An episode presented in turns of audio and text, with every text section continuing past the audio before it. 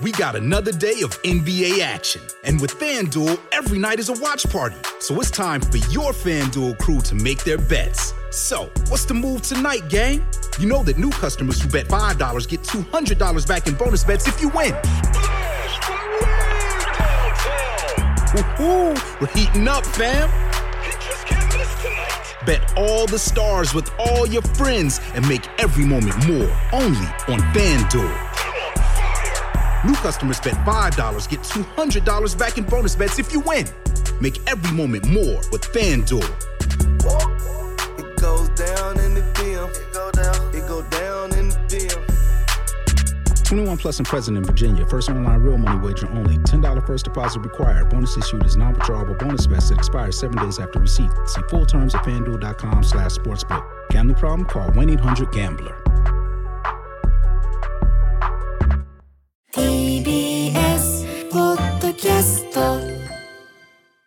時刻は12時 TBS ラジオ生活を踊る。パーソナリティは人生の酸いも甘いもつまみ食いのジェーンスーと。TBS アナウンサー猛暑小笠原こと小笠原渉です。さあここからはシリアスな悩みから徒歩な相談まで皆さんのお悩みについて考える相談を踊るのコーナーです。はいまずはですね先週の相談者ラジオネームロコさんからお返事が届いています、はい。あのロコさんはですね、えー現在56歳ということで40歳からダンススポーツを始め、えー大会に出場するようになったのですがレッスンを受けている先生が大会の振り付けをちゃんとしてくれないとやる気がないように感じるという相談でどうしたらいいですかねということでした。はで、えっ、と、まあ、私たちとしては1対1の関係から第三者を入れて風穴を開けることで今の先生の気になるところとかっていうのが分かってくると思うよとか、例えば別の占い、習い事をしてみるとか、あとは別の先生について何かをやるとか。うん。で、小笠原さんは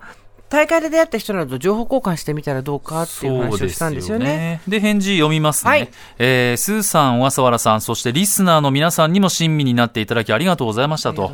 とても気持ちが温かくなりました、えー小笠原さんが言っていたライバルとのコミュニケーションをやってみました。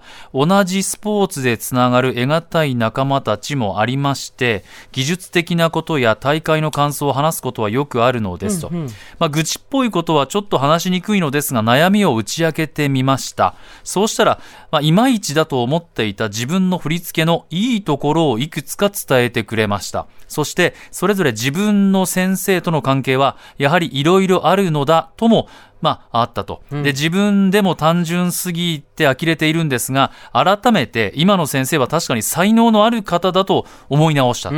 で、その上で先生から心理的に自立したいと今は思っています。今の先生がより熱心に指導したいと思う競技者になりたいというのがあー本音ですと、そして必要ならば他の方の指導や振り付けも取り入れようかと思っていると。おお素晴らしい。いうことですね。やっぱり1対1でちょっと煮詰まっちゃって言いたいことも言えなくてっていうところだったの、第三者が入ったことによってね、風通しが良くなって、うん。あの同じ競技をやっているお友達っていうのとは違うんでしょうけどね、あのあのライバルに相談をしたら意外とね。自分のことが客観的に見れたと。そうそう。でも才能のある先生だったっていうことをこう思い直したなんて、うん。いいじゃないですか。な何でもそうなんですけど点と点が、まあ、点しかないと何にもならないけど点と点で線になるじゃないですか、ええ。だけど点と点で線になってもやっぱりまだグラグラしてて、もう一個点があって面になると自分が今どこに立ってるのかとかなるほそういうのがど分かるようになるんですよね。第三者が入ると。点と点だけだとお互いい向かい合ってるだけなんで、まあ、座標軸から見てどの辺でどうなのかっていうのが分かんないから、なるほどね、うん第三者入れるっていうのはすごい大事だなと思いました。はいありがとうございました。ありがとうございました。ではですね、えー今日の相談です。今日は通算2325件目の悩み、ラジオネーム、カツオくんの下駄さん、42歳男性からの相談です。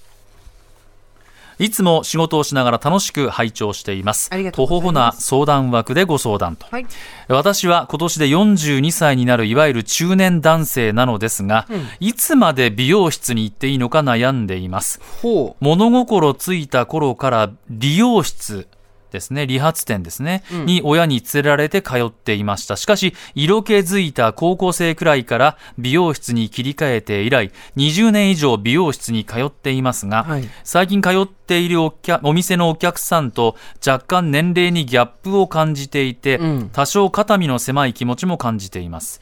美容室に通っていると言ってもそれほど髪型にこだわりがあるわけではなくおしゃれさんでもないのですが自分でなりたくない髪型というのはあってそのようなカットにされないか心配でできれば当面は今の美容室に通いたいと思っています、中年男性が一体何歳まで美容室に通っていいのか。もちろん何歳とはっきり言える年齢があるわけではないと思うのですが世間的にどのくらい経ったら美容室は卒業なのかその空気感を知りたいですと女性のスーさんから見てあるいは男性の小笠原さんから見てどう思いますか？何かヒントをいただけると幸いです。なお薄毛が進んだら卒業ということは考えています。どうぞよろしくお願いいたします、うん。これねえっ、とはい。別の方からもメールいただいてるんですよ。この相談の冒頭だけ、えーはい。オープニングで聞いたのかな、うんうん 失礼。失礼失礼。うんうん私52歳の男性です、はい。私も現在美容院へカットに行っています、はい。その美容院は妻が行っていたところで私も数年前から行くようになりました。そこは原宿のど真ん中にあるような若者だらけの店ではありませんが、多少おじさんが行くところではないのかなと思う時も正直あります、私は美容院から理容室へ行くタイミングを決めています、それは本当に冗談ではなく髪の毛が薄くなってヘアセットがあまり必要ないかなと思うようになったら切り替えようと決めています、ということで、この方もそうですけど髪の毛のセットっていうのが必要なくなってきたらっていうことなんですね、でも私逆に髪の毛が一気に薄くなるわけじゃないから、減ってくる時って、うん。そこの端境期こそずっと今まで自分の頭皮を見せ、見てくれてた人にお願いした方がいいんじゃないかなと思ったりもするけども。いや全く僕もそう思いますね、だって少なくなったのをいかにこうおしゃれに見せるかって、うん。それはじゃあ全部ね坊主頭にしちゃったらいいとかってわけじゃないでしょ。う、やっぱりその少ないのをいかに見せるかっていうのはやっぱり相談しながらね、あのーやるべきだと思うんですよ。理容室も美容室もどちらがどうっていうことではないんです。どっちがおしゃれでどっちがおしゃれじゃないっていうことではなくて多分得意な技術が違ったりとかあとかかる時間が違ったり金額が違ったりっていったところで自分の好みの方を選べばいいと思うんですけど小笠原さんももうずっと美容院ですよね。もう美容院ですね。あのーいつも切ってくれてる人、ずーっと会社に入ってもな20年ぐらいじゃないですか。そう、そうするとさ、客もさ、あの、美容師さんも太っ、あの、どんどん年取ってくるからさ、そんなに年齢のこと気にしなくていいのではって、お互いね、ねね。同じような悩みを持って働いて、同じような年齢のお客さんを切っててこの間渡るちゃんこの間あの人こんなこと言ってたよとか、うん。で来る女性陣もやっぱりそれなりの、んマダームに皆さんなってきてますんで、と思ったんですけどね。だからあれなのかな？だからそ特定の指定のこうこの方っていう人はいらっしゃらないのかな？これどうなんだろう。ね。あの、そうなんですよ。特定の方がいらっしゃるかどうかっていうことが多分、お客さん、他のお客さんとの年齢の違いを気にする、ちょっと肩身が狭い思いになるかならないかの、まず一つポイントになるのと、あと、あの、冒頭でもお話ししたんですけど、はい。女性は確かに年齢によって行く美容院が、えーグラデーションで分かれてるっていうのは東京なんかだとあります。あー。あここに行ってるのは若いなとかここに行ってるってことは大人っぽいなとかっていうのはなんとなくあります。あと指向性ね。自分のしたい髪型の指向性によって違ったりもするんですけども確かに男性ってそこまで細かくやられてないのかもしれない。白髪が出てきたグレーヘアのカットがすごくうまいところとか、えっ、と、なんだろう育毛に力を入れてるとかっていうのが、女性の場合はね出てくるんですよ。検索で。男性は違うのかな？多分ね違うと思いますけれども、でもだってね20年以上さね。だってやっぱりそのなりたくない髪型っていうのがあってやっぱりそのカットにされないか心配でっていう。多分ね、新しいところにしたらねやっぱりこうコミュニケーションでどうしたいかっていうことをやっぱりまず相談しなきゃいけない。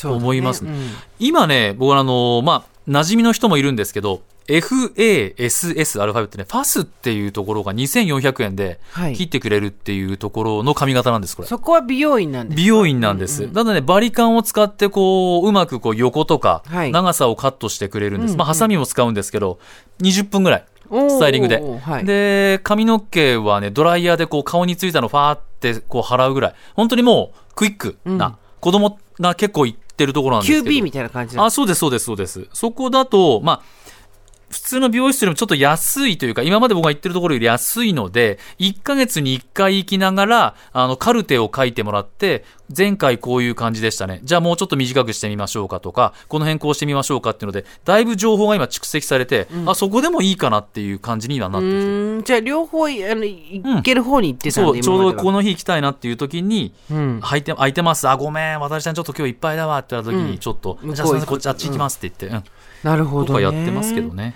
あの何歳までっていうのはもちろんはっきり言えるわけではないけど世間的にどのぐらいになったら理容室が卒業なのかっていうことは、私はこの相談いただくまで男性がそういうことを考えてるの。全く知らなかったので。でも、髪の毛を洗ってくれるのが、やっぱりアシスタントの若い子だったりとかっていうのもあるのかもしれないですうん。ね。それちょっと、ん僕もね、個人個人の付き合いで、やってる美容室なんですよ。あの、ベテランの人はい二人でね、友達同士でやってるっていう。だから、カットする人が多くて、で、見習いというかアシスタントが多いと、いろいろこう、なんかね、あるのかなってこれを読んで思いましたけど、でも、僕も、ななんですか、まあ、2ヶ月半に1回ぐらい、こう、青山に行くっていうのがそれぐらいなんで、結構青山をブラブラする意味でもいいですよ。あの、気分転換というか。うんうん。うん。えーっと調布市のケケケの鬼太郎さんからもい。ただいてます、昨日切ってきたのですが迷わず美容院を予約しました。利用店ではあまり見かけないヘッドスパとヘッドマッサージが気に入っているからです。周りは確かに20代30代の女性が多い気がしますが、男性もいますし若いお客さんの変な視線も感じませんし、店員さんたちの接客態度も普通です、自分のお気に入りの美容師さんがいるのであれば気にせずに70になっても80になっても可愛いばいいと思います、うちの父も80ぐらいで一回美容院行ってパーマかけてて変な頭になって笑ったな。毛が減ってきたからってパーマかけた。らなんでねそのもみあげとかちょっとクシュクシュってなってんだよ。ゲラゲラって二人で笑ってたけど。美容院。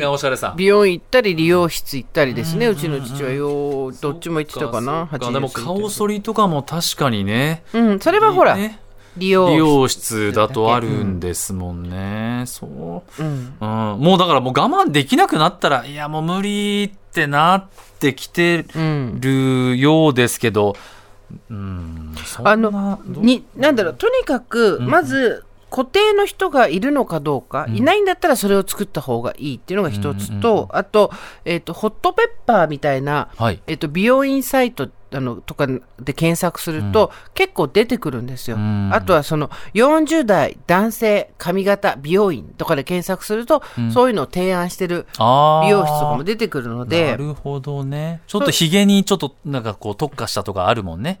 それはのひげができるのは理容室だ、ね。あそれは理容室なのかそうそうそうで、えっ、と理容室は理容室で今度めっちゃおしゃれなところも今東京なんかだと増えてきてるんですよ。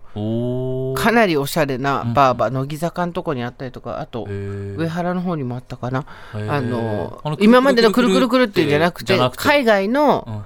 あのなんだろうロンドンの美容院って言ってもおかしくないようなモードな感じのうん。あのところもあったりするんですよ。うん。だからえっとしっくりくる来ないんだったらやめた方がいいと思うんですけど、そうただなんだろう。これすごい全ての問題でそうなんですけど、うんうん。自分が若干コンプレックスを感じること私もありますけど、はい。で必ず主客が逆転しちゃうんですよ。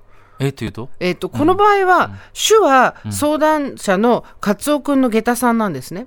で、客、客、主客の客は美容室なわけです。だから、主のうん。カツオ君の下駄さんが好きなことをすればいいんですよ。だけど、何歳まで美容室に通っていけばいい、通っていいのかっていう、まるで客の方が判断、えっと、生殺、与奪の権利を持っているような、なるほど。感じになっちゃう。どうしてもコンプレックスがあるものは、向こうが自分をジャッジするって決め、思っちゃうんですけど。そろそろ卒業なそうかなるほどね。そうそう。だから、うんうんそうならないように、あくまでこっちが主なので、行きたかったら行きゃいいし、うん。肩身が狭いと思ったら他のとこ行きゃいいし、うん。えっと、理容室でもおしゃれなところがたくさんあるんで、そういうところを探して行ってみるっていうのも手だし、えー逆になんか年取ってきてから新しいところに行くって結構勇気いるんでね,、まあまあね。そのストレス考えたらって思うけど、まあでもさ、うん。一つあの言えることは、はい。年取ったら新しいこと全部ストレスだよ。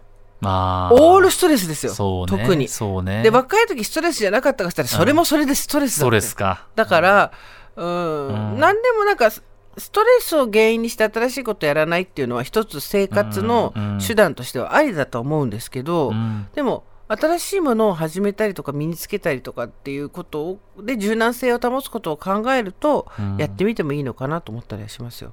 まあなるほどね。うん、薄毛が進んだら卒業私もですね。薄毛が進んだらちょっといろいろ考えますね。いやだってそさっきと言ってること変わっちゃったじゃない。ああそうかそうかいいのか。いいのほんと適当だ。な。そっか。なんか薄毛って聞くといろいろ考えますねやめてよ。ね。50過ぎると。そんなになんで暗く 主客が逆転してる。そうかあそうごめんごめん。